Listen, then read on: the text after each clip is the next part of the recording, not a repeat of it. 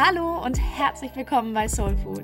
Mein Name ist Katharina Minwegen und in diesem Podcast möchte ich euch einladen, euch gemeinsam mit mir auf eine Reise zu begeben. Eine Reise zu uns selbst und unserem eigenen Körper, aber auch zu allem, was uns umgibt, nährt und glücklich macht. Lasst uns gemeinsam die Welt mit all ihren Möglichkeiten entdecken und mit Freude und Abenteuerlust herausfinden, wie wir mit kleinen Veränderungen Großes bewegen können. Für uns, für andere und den wunderschönen Planeten, den wir alle unser Zuhause nennen dürfen. Dazu teile ich einmal die Woche meine Gedanken und Erfahrungen mit euch und interviewe immer wieder wundervolle Menschen, die uns mit ihren Ideen und ihrem Wissen inspirieren und gemeinsam mit uns ein wenig über den eigenen Tellerrand hinausblicken möchten. Denn zusammenreisen ist doch schöner als alleine, oder?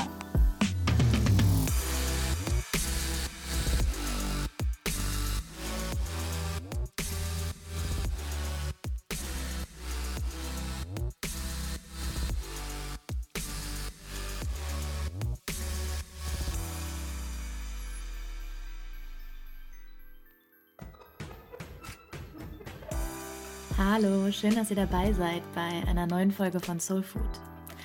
Bevor ich heute tiefer in das Thema einsteige, möchte ich zuallererst einmal etwas loswerden, das mir schon so, so lange auf dem Herzen liegt und gerade in Bezug auf Ernährung in meinen Augen oft völlig missachtet wird.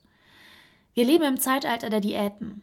Eine Diät klingt ja meistens erstmal ganz wunderbar und verspricht die Lösung all unserer Gewichtsprobleme zu sein. Zehn Kilo weniger in nur drei Monaten heißt es da oft. Dabei vergessen wir aber vor allem drei sehr essentielle Dinge.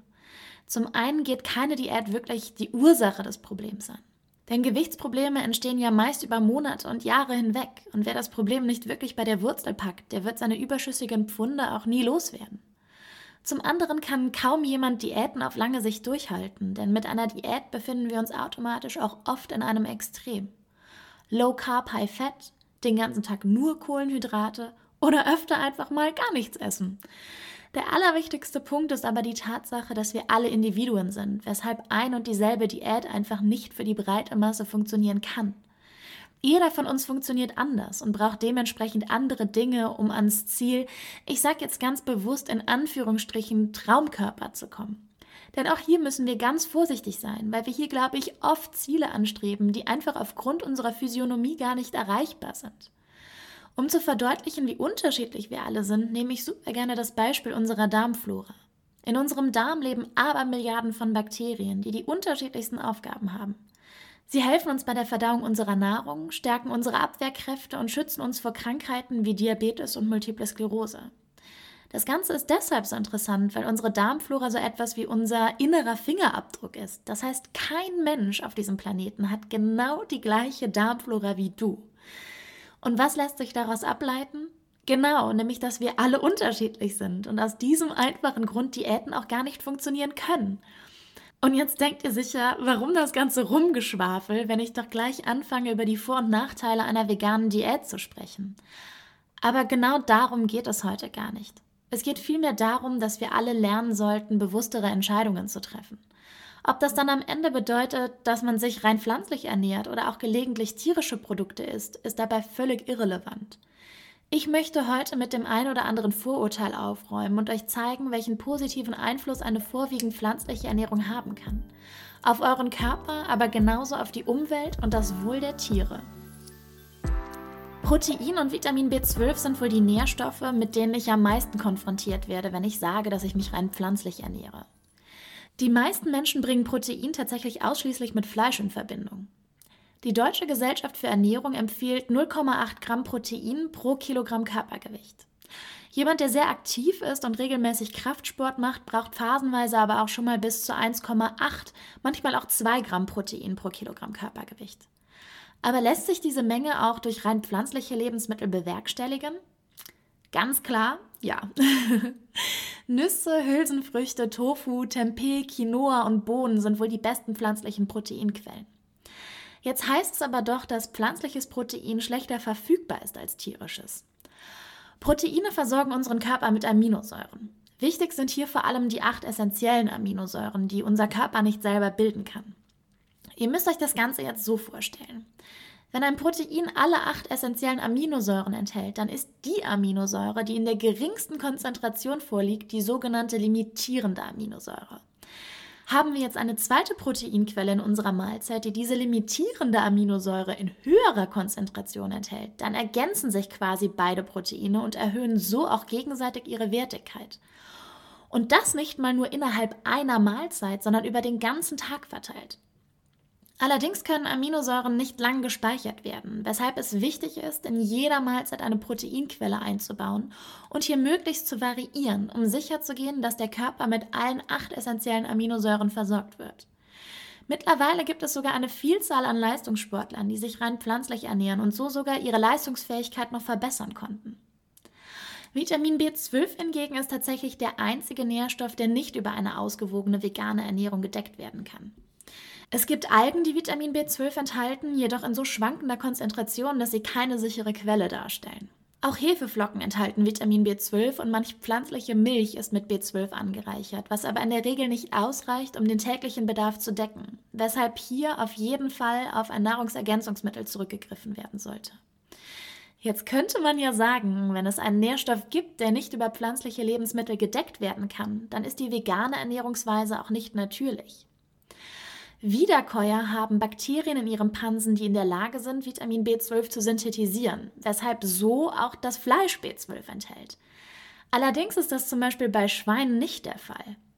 Außerdem ist in den meisten Fällen auch das Futter mit Vitamin B12 angereichert, um so sicherzustellen, dass das Fleisch ausreichende Mengen B12 enthält. Die Frage ist nur, müssen wir wirklich den Umweg über ein anderes Lebewesen gehen, um uns mit diesem Nährstoff zu versorgen? Oder können wir ihn uns nicht einfach selber ins Futter mischen? Aber Soja zerstört doch die Regenwälder, oder? Ganz klar ja. Für den Anbau von Soja werden die grünen Lungen dieser Welt zerstört. Doch Fakt ist, dass nur ein Bruchteil des dort angebauten Sojas in die Lebensmittelherstellung geht. Der größte Teil des Sojas aus diesen Monokulturen geht, na, wohin? In die Tierfutterproduktion, und zwar ganze 80 Prozent. Weitere 18 Prozent werden für Biodiesel, aber auch Bratöle und zur Herstellung von Margarine benötigt. Gerade einmal 2 Prozent gehen in die Herstellung von Sojamilch und anderen pflanzlichen Ersatzprodukten. Ich achte grundsätzlich beim Kauf von Sojaprodukten darauf, dass das Soja in Europa angebaut und nicht gentechnisch verändert wurde. Fakt ist nämlich zum Beispiel auch, dass in Europa gentechnisch verändertes Soja zwar nicht für die Herstellung von Lebensmitteln verwendet werden darf, aber durchaus im Tierfutter landet und so natürlich auf Umwegen auch wieder auf unseren Tellern. Und über die Langzeitfolgen kann bisher niemand etwas sagen. Wer also unsere Regenwälder schützen will, der sollte zuallererst einmal seinen Fleischkonsum reduzieren, denn die Massentierhaltung ist einer der Hauptfaktoren für die Rodungen, die Entstehung von Monokulturen und der Grund, warum so unzählig viele Wildtiere vor dem Aussterben bedroht sind. Ein weiter wichtiger Fakt in Bezug auf Soja ist, dass wir mit der immensen weltweit produzierten Menge weitaus mehr Menschen satt bekommen würden, als wir es letztendlich durch das mit ihm produzierten Fleisch tun. Denn unsere Nutztiere benötigen Energie für alle möglichen Stoffwechselprozesse und nur rund 10 bis 35 Prozent je nach Tierart gehen in die Bildung von Fleisch, Eiern oder Milch.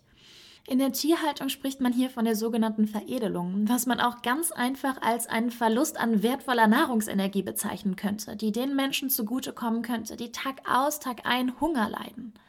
Deshalb ist es so wichtig, dass wir alle bewusstere Entscheidungen treffen, wenn es um den Verzehr von tierischen Lebensmitteln geht. Schaut, wo euer Fleisch herkommt und versucht nicht jeden Tag Fleisch auf dem Teller zu haben. Und ja, es ist schwer, Gewohnheiten zu durchbrechen, aber Fakt ist auch, dass wir etwas verändern müssen, wenn wir diesen wundervollen Planeten auch für die Generationen nach uns erhalten wollen. Und die Rodung der Regenwälder ist nur eine von vielen fatalen Auswirkungen auf unsere Umwelt, die durch die Massentierhaltung entsteht.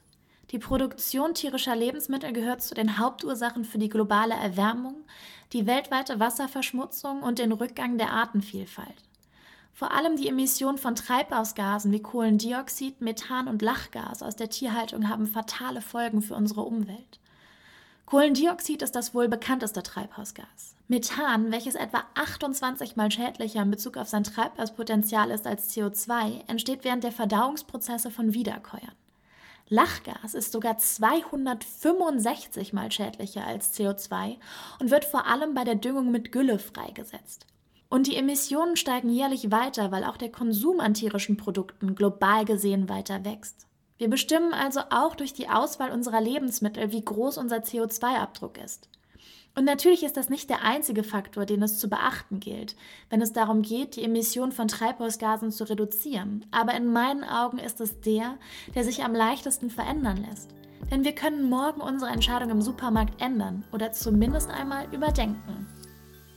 Und neben all diesen Umweltfaktoren und der Tatsache, dass tierische Lebensmittel große Mengen an Cholesterin, gesättigten Fettsäuren, Transfetten und anderen Dingen enthalten, die, vor allem wenn wir diese Lebensmittel im Übermaß konsumieren, auf Dauer dazu führen, dass wir krank werden, so stellt sich natürlich auch noch die Frage, ob es ethisch und moralisch überhaupt vertretbar ist, was wir da mit diesen wundervollen Kreaturen tun.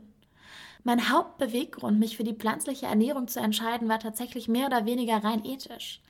Ich, die sich immer als großen Tierfreund bezeichnet hat, habe auf einmal erkannt, dass das, was da schön zubereitet auf meinem Teller liegt, eben auch ein Tier ist.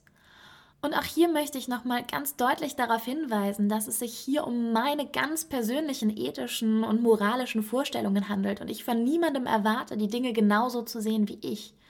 Aber wir sollten doch hin und wieder unsere Gewohnheiten hinterfragen und uns vor Augen führen, welchen Einfluss unsere täglichen Entscheidungen auf das Wohl anderer haben. Und ja, auch auf das Wohl der Tiere, die Tag ein, Tag aus für uns leiden und sterben.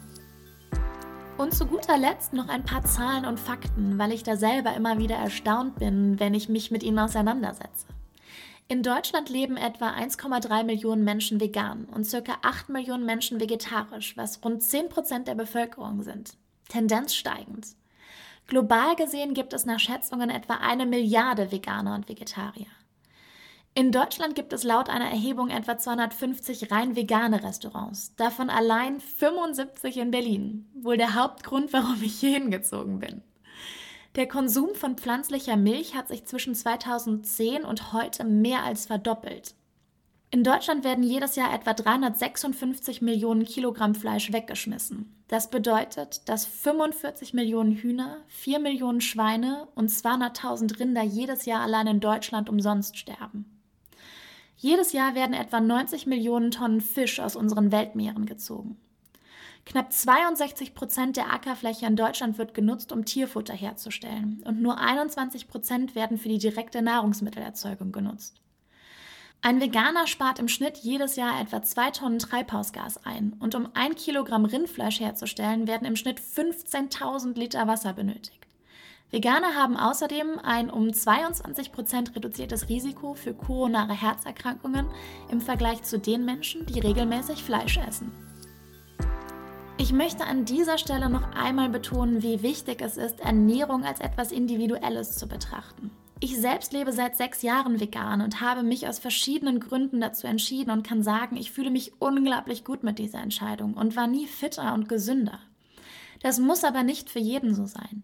Ich habe oft gehört, dass eine rein pflanzliche Ernährung doch sehr extrem sei. Ich persönlich halte es für extrem, andere Lebewesen für meinen Genuss zu töten. Aber auch das ist wieder nur meine persönliche Meinung. Wichtig ist, dass wir uns mit der Thematik auseinandersetzen und dann auf Grundlage unserer ganz eigenen moralischen Vorstellung und natürlich auch unserer körperlichen Bedürfnisse eine Entscheidung treffen, die sich auf allen Ebenen gut anfühlt. Wir dürfen hier, glaube ich, alle noch mehr lernen, mit unserem Körper und auch unserem Herzen in Verbindung zu kommen. Denn wenn wir das schaffen, dann wissen wir, glaube ich, ganz automatisch, was sich gut und richtig anfühlt. Und lasst uns gerne zu diesem Thema auch ins Gespräch kommen. Es gibt auf Facebook die Soulmate-Gruppe, in der ich einen Raum für Austausch schaffen möchte. Den Link dazu findet ihr in den Show Notes. Und wenn euch der Podcast gefällt, dann freue ich mich natürlich auch über ein fleißiges Teilen in den sozialen Medien und mit euren Freunden. Und jetzt wünsche ich euch einen ganz wundervollen Start in die neue Woche.